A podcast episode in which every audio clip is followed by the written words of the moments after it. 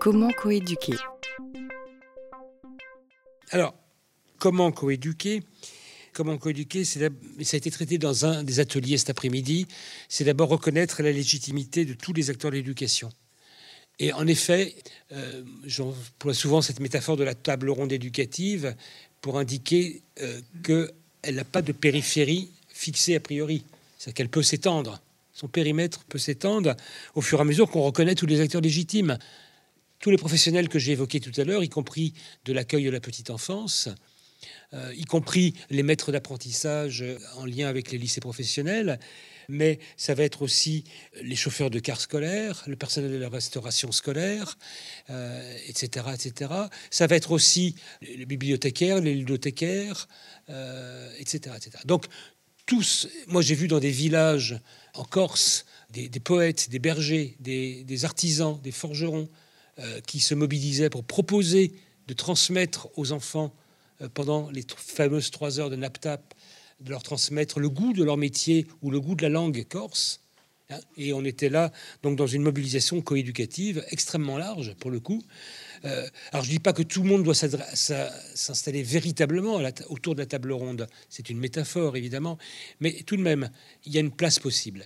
Et puis l'intérêt de cette, cette, table ronde telle que je l'écris, c'est justement son fonctionnement qui suppose que euh, chacun est à sa place. Hein, je l'évoquais tout à l'heure au sujet de la complémentarité, et donc euh, personne n'est assis sur les genoux de l'autre. Chacun est à sa place. Euh, chacun voit tous les autres et chacun est vu de tous les autres. Donc il y a une vraie transparence. Il y a une exhaustivité de la composition de la table ronde que j'ai aussi évoquée. En tout cas, la table ronde rend ça possible. Hein, et on rajoute des chaises s'il n'y a, pas assez de, s'il y a de place. On se sert un peu condition que c'est du sens, évidemment. Euh, un point important aussi, c'est la non-hiérarchisation des points de vue qui s'expriment. Pas de raison pour que euh, le gardien d'école euh, soit moins écouté, moins crédible que le médecin de santé scolaire, par exemple, sous motif qu'ils n'ont pas fait le même nombre d'années d'études.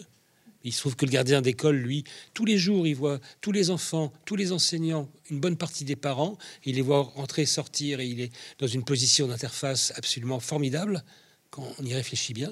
Et que si on écoute ce qu'il a à dire de la vie de l'école, moi je l'ai fait dans un petit bouquin. Là, je, suis allé rencontrer deux, un gardien d'école et puis un agent d'entretien. C'était absolument passionnant l'expertise qu'avaient ces professionnels sur ce qui permettait de réduire la violence à l'école, par exemple. Donc, euh, il n'y a pas de raison qu'un point de vue soit moins intéressant qu'un autre. Et puis, à terme, ça pose la question de, de la place des parents. Alors ça, je pourrais en parler très longuement aussi, mais aussi de quelque chose qui peut apparaître euh, assez vite comme pertinent. Vous savez que la loi de 1989 d'orientation sur l'éducation dit que l'enfant est au centre du système éducatif. À l'époque, c'était une belle phrase, c'était aussi l'année de la Convention des droits de l'enfant. On voulait valoriser euh, la prise en compte de la personne globale de l'enfant et pas seulement de l'élève euh, à, l'école. Mais au fond, si on prenait cette expression au pied de la lettre, et si vous repensez vos souvenirs d'enfant, est-ce que vous auriez aimé être au centre d'une assemblée d'adultes. Hein. Pas vraiment.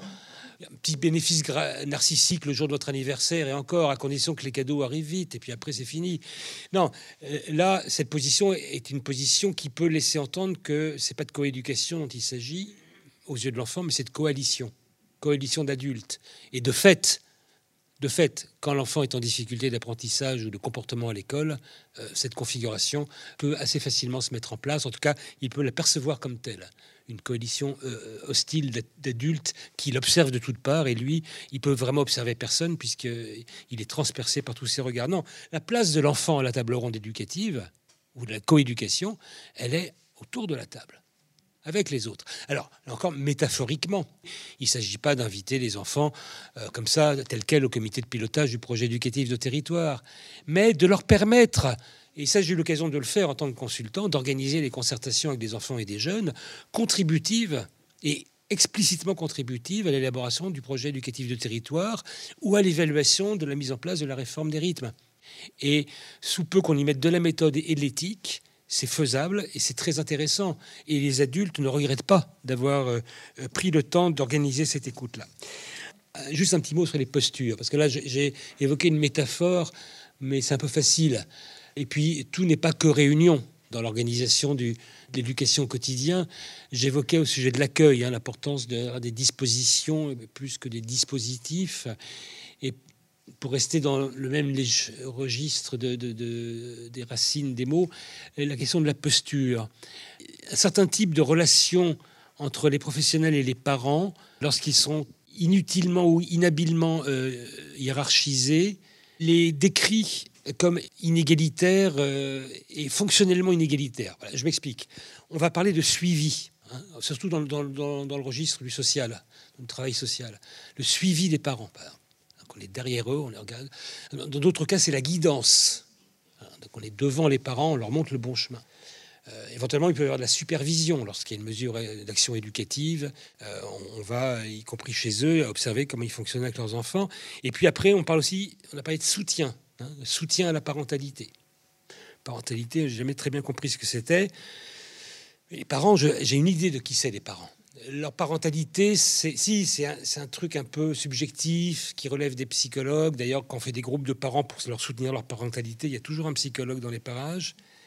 Euh, pourquoi pas? Parce que c'est qu'ils sont intimes. Hein, on sait ce qu'il en est. On, a tous eu des parents. On a peut-être tous des, enfants. On sait à quel point ça implique émotionnellement plus profond de nous-mêmes et que parler de ça, c'est souvent nécessaire et c'est compliqué, c'est intime. Donc c'est vrai, la parentalité, ça désigne ça. Mais qu'est-ce qu'on va en faire, ça, dans un projet éducatif de territoire, de la parentalité des parents, et même de de faire du soutien à la parentalité? Ben, Quand je vois la circulaire du 15 octobre 2013 sur l'accueil des parents, enfin sur la relation aux parents qui propose que l'école se mêle de soutien à la parentalité, je ne suis pas sûr que ce soit une bonne idée. En revanche, ce qui importe, c'est, si on réfléchit en termes de posture, c'est de sortir des relations de face à face. Et pire, de dos à dos. Euh, qui sont parfois celles qui s'imposent dans le scénario des relations inégalitaires entre adultes, notamment entre parents et professionnels, notamment entre parents de petites conditions qui n'osent pas trop euh, euh, faire connaître leurs ambitions, leurs visions, leurs projets pour l'éducation de leurs enfants. Donc comment sortir de ça? Moi je vois deux choses. D'une part, reformuler à la fois la posture et puis ce qu'elle implique, et on le retrouve bien dans l'histoire de la table ronde, c'est que ni face à face, ni côte à côte, ni dos à dos, mais côte à côte, précisément, c'est-à-dire une relation d'accompagnement qui est plus euh, en phase avec l'idée de parcours éducatif de l'enfant. Parce que, du coup, parents, professionnels, chacun tenant son rôle, chacun ayant sa besace, sa carte du territoire et, son paquet de noisettes et tout ce qu'il faut pour avancer, euh, peut, avec l'enfant, faire le chemin et éventuellement prendre le risque d'une bifurcation inattendue, euh, d'une orientation contrôlée et, et, encore une fois accompagner. Donc, accompagner des parents, ça je, comprends mieux. Et là, il me semble que ça a sa place dans un projet euh, éducatif de territoire, ne serait-ce que pour ces fameuses transitions que j'évoquais. Je n'ai pas parlé tout à l'heure d'une transition qui est fondamentale et souvent redoutée, qui est celle de la fin de troisième. Le besoin d'accompagnement des parents et du jeune, bien sûr. Donc euh, les postures à ce moment-là euh, ne doivent pas être confiées au seul conseiller d'orientation psychologue, certainement. C'est tout un processus qui se prépare dès la sixième certainement et qui vise à accompagner des gens qui vont prendre une décision importante importante et qui, qui engage une partie de l'avenir. donc ces relations d'accompagnement, ça veut dire des postures autres, postures finalement plus solidaires, plus égalitaires, qui veulent pas dire confusion des rôles pour autant, mais qui veulent dire euh, bah, coéducation.